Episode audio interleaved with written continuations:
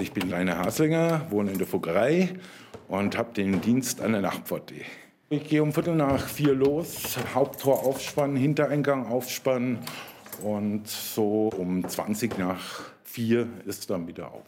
Um 10 Uhr sperre die Hauptfahrt ab und wenn da jetzt einer um 2 nach 10 kommt, der weiß halt, dass er dann noch fünf Minuten draußen warten muss, bis ich hier bin.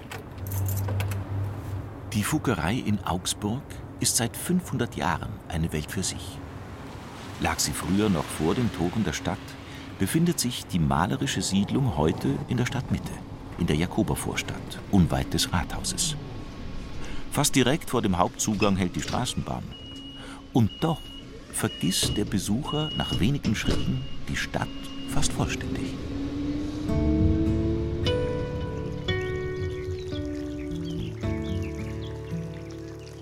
In der Siedlung mit ihren sieben Gassen wohnen etwa 150 Menschen, von ganz jung bis ganz alt.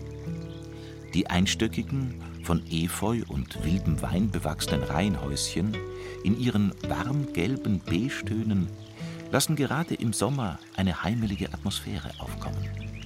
Kleine Vorgärten, Sitzbänkchen, ein Brunnen, eine Oase der Ruhe mitten in Augsburg. Viele tausend Touristen überzeugen sich jedes Jahr beim Schlendern durch die schmalen Gassen mit den noch historischen Gaslaternen selbst davon. Nicht wenige glauben, die ganze Anlage wäre ein Museum. Eingerahmt wird die Fuckerei von einem Mauerring mit vier Eingangstoren.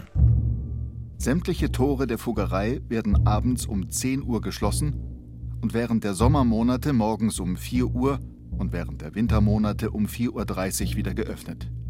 Jeder Fuggereieinwohner, der nach dem Torschluss Einlass verlangt, hat dem hierfür angestellten Bediensteten bis Mitternacht 10 Pfennig und von da an bis morgens 20 Pfennig a Person zu entrichten. Mittlerweile bekommen Rainer Haslinger und seine Kolleginnen und Kollegen einen Obolus von 50 Cent. Und nach Mitternacht wird ein Euro an der Nachtpforte fällig. So sieht es die Hausordnung seit Jahrhunderten vor. Wer in der Fuggerei lebt, muss diese Regeln akzeptieren. Man findet für alles einen Workaround. Oma sagt immer, dumm darfst du sein, du musst dir nur selber zu helfen wissen. 21.45 Uhr aus dem Haus, mit dem Vogelzwitschern wieder zum Tor rein. Jetzt mit 26, ich bin so oft, wenn es machbar ist, dann unterwegs und komme auch um 22.30 Uhr heim. Und dann schaue ich halt mal vorbei beim Herrn Haslinger in der Nachtstube und sage so, hallo Herr Haslinger, und er sagt zur Dusche wieder. Dann lasse ich meine 50 Cent da und dann gehe nach Hause. Noel Guobadia ist mitten in seiner Sturm- und Drangzeit vor zehn Jahren mit seiner Mutter und seinem kleinen Bruder in die Fuggerei eingezogen. Er kann sich noch bestens an den Tag erinnern, als ihm seine Mutter vom anstehenden Umzug erzählt hat. Für mich als gebürtiger Augsburger war die Fuggerei das Standardbesuchsziel für Wandertage. Wenn der Lehrer mal gesagt hat, wir machen wirklich mal hier bildungsrelevante Sachen, dann ich natürlich gleich sofort zu meiner Mutter, Herr, das ist doch nur ein Museum. Also, wie kann man da leben? Und dann hat mir meine Mutter es halt einfach erklärt. Weil wir waren halt einfach Single-Mutter, zwei Kinder. Nicht immer alles ist so wunderbar im Leben gelaufen. Und meine Mutter hat sich dann selber bewusst entschieden, hier Hilfe zu suchen. Rückblickend, sagt er, war es die beste Entscheidung. Rund um den 18. Geburtstag sei irgendwie alles schwierig gewesen. Schule und Partyleben ließen sich nicht gut vereinbaren. Er war mehr als unzufrieden, drohte gar abzugleiten. Therapeuten-lehrbuchmäßig depressiv, nennt es Noel.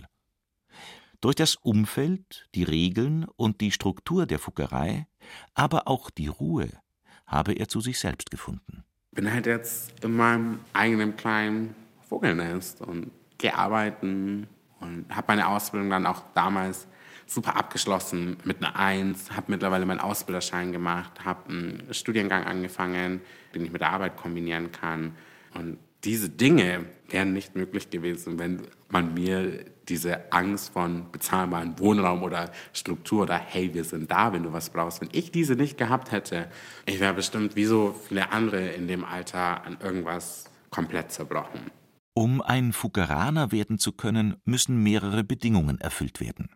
Festgelegt wurden sie von Jakob Fugger bei der Gründung vor gut 500 Jahren. Weiter ist mein Will, Ordnung und Meinung ob der Obgemmelbau der armen Leuthäuser im Kappenzipfel genannt.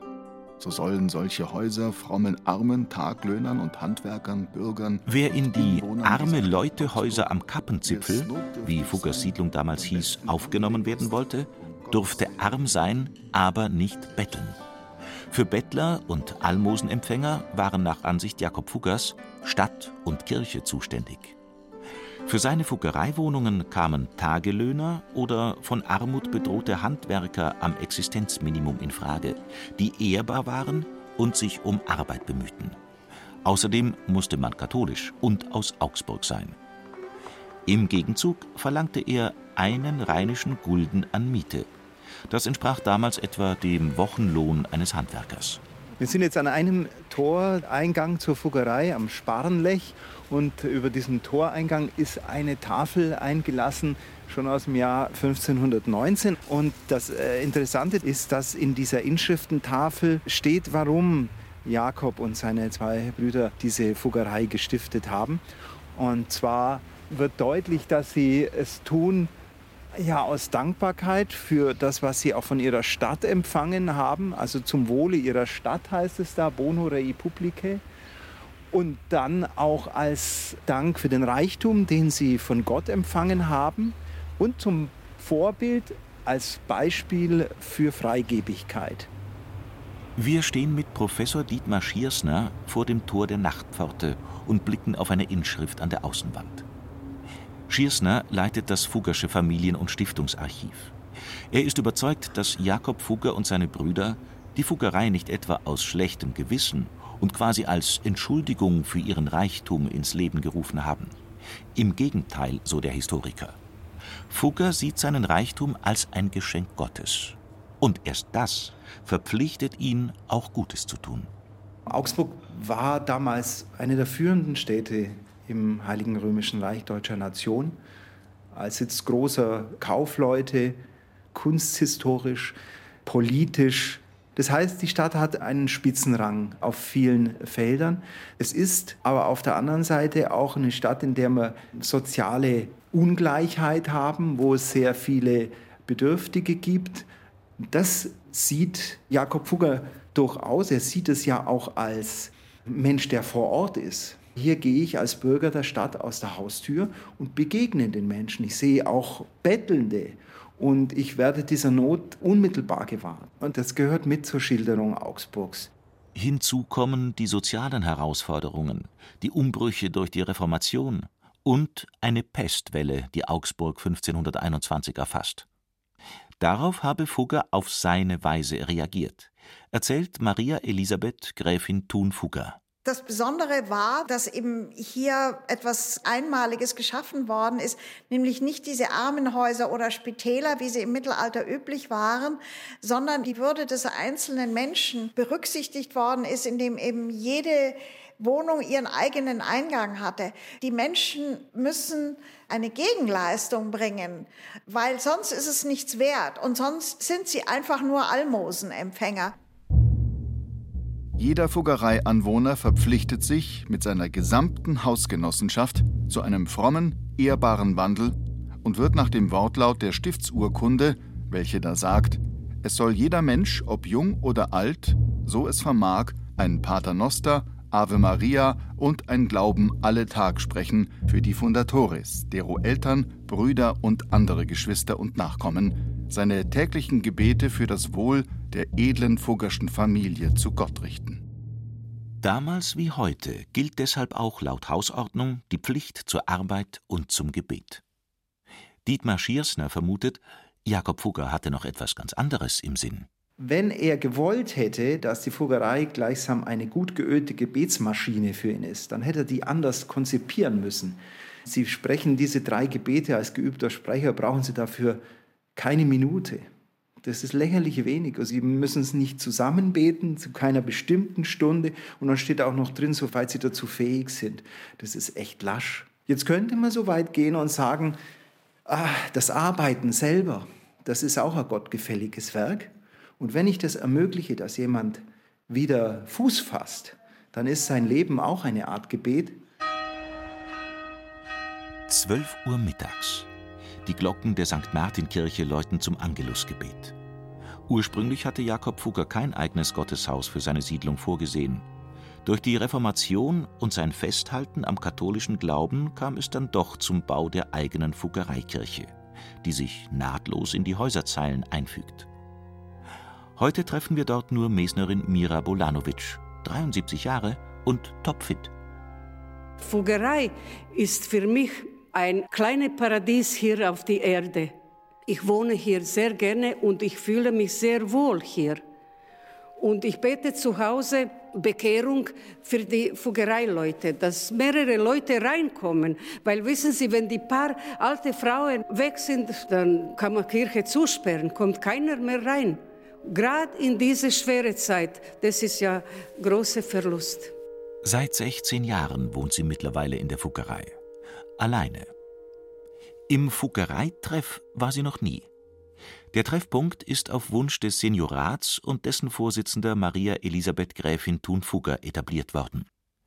Das Familienseniorat setzt sich aus Vertretern der drei bestehenden Fuggerlinien zusammen. Sie verwalten das Stiftungserbe und führen die Aufgaben im Sinne des Stifters fort. Für das Tagesgeschäft in der Fuggerei ist die Administration zuständig. Für mich ist die Fuggerei eine Herzensangelegenheit. Und zwar ein Leben lang. Gräfin Thunfugger ist mit dem Wissen um die Verantwortung für die Fuggerei aufgewachsen.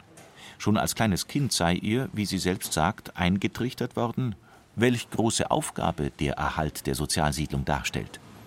Es ist der Stolz auf das, was geschaffen worden ist von meinen Vorfahren und auf der anderen Seite das Bewusstsein, dass es an der jetzigen Generation und natürlich an den nachfolgenden Generationen liegt, dass man dieses Erbe erhält und in die Zukunft zu führen. Dazu gehört für sie auch, auf die Bedürfnisse der Bewohner einzugehen und sie im Rahmen der Möglichkeiten umzusetzen.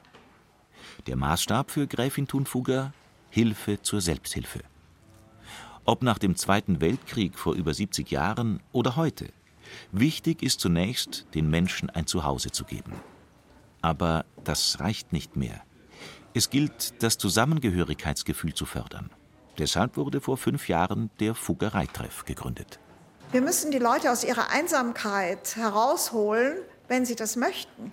Und ich denke, daraus kann sich dann auch Hilfe entwickeln. Das heißt, eine Großmutter, die da sitzt und sonst nur Fernsehen schaut, die sieht, ach, da ist die Alleinerziehende mit zwei Kindern, da kann ich vielleicht mal aufpassen auf die Kinder oder das Baby zu mir rübernehmen für eine Stunde oder zwei. Und ich denke, wenn da die Gelegenheit eben ist, dass man sich trifft, und sich kennenlernt, dann lernt man ja auch die Nöte der anderen kennen und dann kann man sich gegenseitig helfen. Betreut wird der Fuggereitreff von zwei hauptamtlichen Sozialpädagoginnen. Doris Herzog ist eine von ihnen. Und für sie ist die Fuggerei ein fast perfekter Ort zum Leben, Schutzraum, Gemeinschaft, ja noch so ein Stück heile Welt. Sie hätte den besten Job, den es für Sozialpädagogen gibt, strahlt sie. Menschen zu begleiten und ihnen zu helfen, ihr Leben in Ruhe und finanziell unabhängig zu führen und zu sehen, dass es ihnen damit gut geht. Das sei eine sehr erfüllende und sehr schöne Aufgabe. Interessanterweise hat es ja Jakob Fugger vor 500 Jahren schon erkannt. Es geht nicht nur um das Dach über den Kopf, es geht tatsächlich auch um das Miteinander, es geht um ein Leben in Würde. Das Gemeinschaftsleben im Fuggereitreff gestaltet sich vielfältig. Dienstags steht ein gemeinsames Frühstück auf dem Programm. Es gibt Spiele-Nachmittage, Public Viewing-Aktionen. Im Sommer einen Biergarten, auch Weinfeste werden gefeiert. An diesem Donnerstagnachmittag wäre unter normalen Umständen der Kaffeetreff geöffnet. Doch statt Geschirrgeklapper und Stimmengewirr gähnt uns wegen der Corona-Beschränkungen ein leerer Raum entgegen. Eigentlich wäre jetzt Kaffeezeit. Da hinten an dem Tisch würden mindestens vier Damen sitzen, die entweder Romme oder Mensch ärger dich nicht spielen. Da würden vier sitzen, die einfach nur Kaffee trinken und ratschen. Und da hinten auch. Kuchen wäre vermutlich schon alles weg, aber Kaffee wird noch getrunken und geratscht auch. Und gelacht. Statt großer Nachmittagsrunden bieten die Sozialpädagoginnen zur Überbrückung der Corona-Pause das Zweiergespräch an, unter dem Motto Auf einen Kaffee mit. Das Gemeinschaftsgefühl ist auch in der Fuggerei keine Selbstverständlichkeit. Die Bewohner könnten unterschiedlicher nicht sein. Jeder hat seine eigene Geschichte. Die Palette reicht von schwierigen Familiensituationen, gesundheitlichen oder beruflichen Problemen bis hin zur Rückkehr nach Augsburg nach vielen Jahren im Ausland ohne Rücklagen. Doris Herzog. Die Erfahrung ist, wenn die Menschen dann wissen, ich habe jetzt eine Rente oder ich habe jetzt ein Einkommen, von dem kann ich leben. Ich verliere mein Dach über dem Kopf nicht mehr. Ich kann mir hier ein bisschen was dazu verdienen, wenn ich will. Ich habe immer jemanden, zu dem ich kommen kann, der hilft mir, wenn ich nicht mehr weiterkomme. Wenn man das Gefühl hat, mit dieser Sicherheit leben zu können, dann gibt es wahnsinnig viel zurück an innerer Ruhe, an so einer Ausgeglichenheit und natürlich auch an Selbstwertgefühl. Und das habe ich tatsächlich schon öfter erlebt. Dieses hier anzukommen bedeutet auch bei sich selbst anzukommen. Rainer Haslinger kennt durch seine Arbeit als Nachtwächter viele Mitbewohner. Trotzdem nutzt er gerne hin und wieder den Frühstückstreff. Er schätzt sein Privatleben sehr, will aber auch nicht ganz anonym in der Siedlung leben. Die Zusage, eine Wohnung für 88 Cent Jahresmiete zu bekommen und dadurch von seiner Frührente leben zu können, war für ihn wie ein zweiter Neuanfang.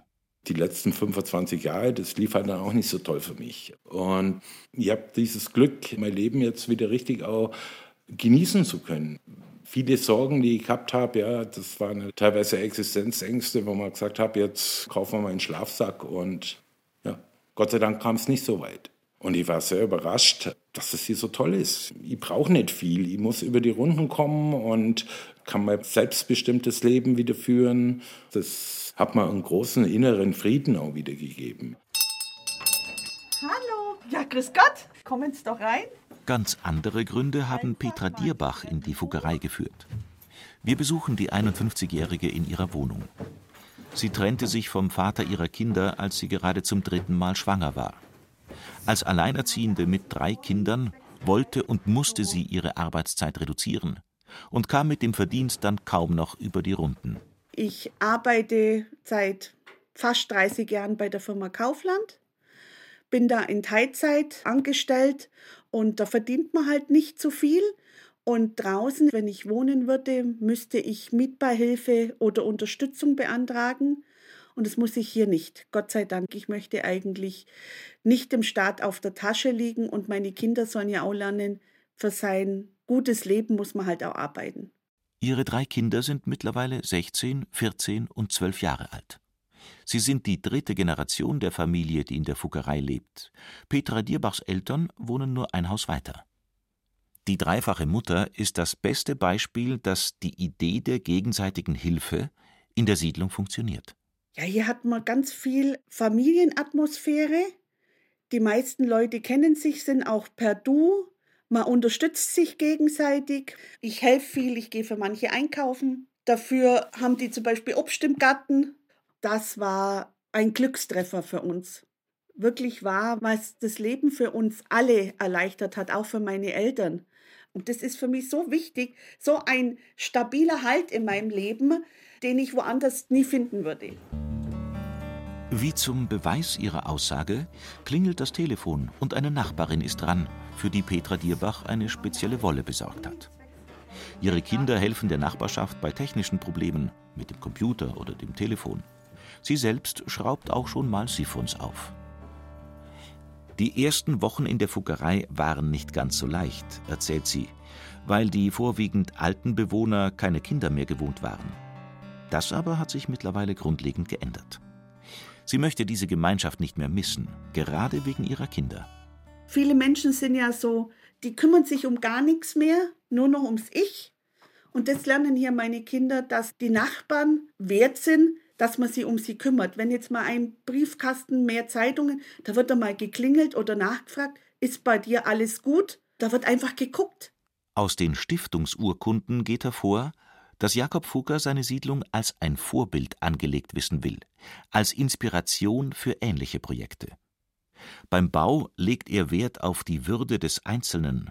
Jedem Bewohner wird Individualität und ein persönlicher Rückzugsraum zugestanden. Vor 500 Jahren keine Selbstverständlichkeit. Für Professor Dietmar Schiersner ist die Fuggerei schon deshalb ein ganz faszinierend lebendiger Gedanke im Grunde, der Beweis dafür, dass eine großartige Idee über Jahrhunderte wirken kann und Gutes tun kann, wenn die Voraussetzungen stimmen, wenn man vorsichtig, wenn man achtsam, auch nachhaltig, ja, was die wirtschaftlichen Grundlagen angeht, damit umgeht.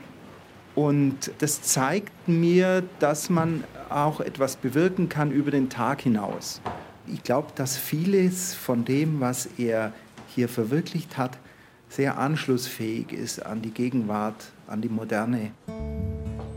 Die Fuggerei will mit dem 500-jährigen Jubiläum in diesem Jahr sich fit machen für die Zukunft. Auf verschiedenen Veranstaltungen wollen die Familie und die Administration mit den Menschen ins Gespräch kommen und diskutieren, wie sie aussehen soll, eine Fuggerei der Zukunft. Welche Rolle könnte sie beispielsweise für Augsburg spielen? Augsburgs Sozialreferent Martin Schenkelberg findet allein die Idee der Fuggerschen Stiftungen für eine Fuggerei 2.0 elektrisierend. Die Fuggerei ist natürlich ein einzigartiges Beispiel für bürgerschaftliches Engagement. Davon bräuchten wir heute wieder mehr. Die Fuggerei ist ein Beispiel dafür, dass man gut wirtschaften kann, dass man auch wirtschaftlichen Erfolg haben kann, dass man aber gleichzeitig auch an Menschen denkt, die es nicht so gut haben, die nicht auf der Sonnenseite des Lebens leben und dass man, wenn man etwas mehr hat, auch etwas auf die Seite legt und für Menschen ausgibt, die es brauchen können. Knapp 300.000 Einwohner hat Augsburg. Der Wohnungsmarkt ist auch hier mittlerweile sehr angespannt.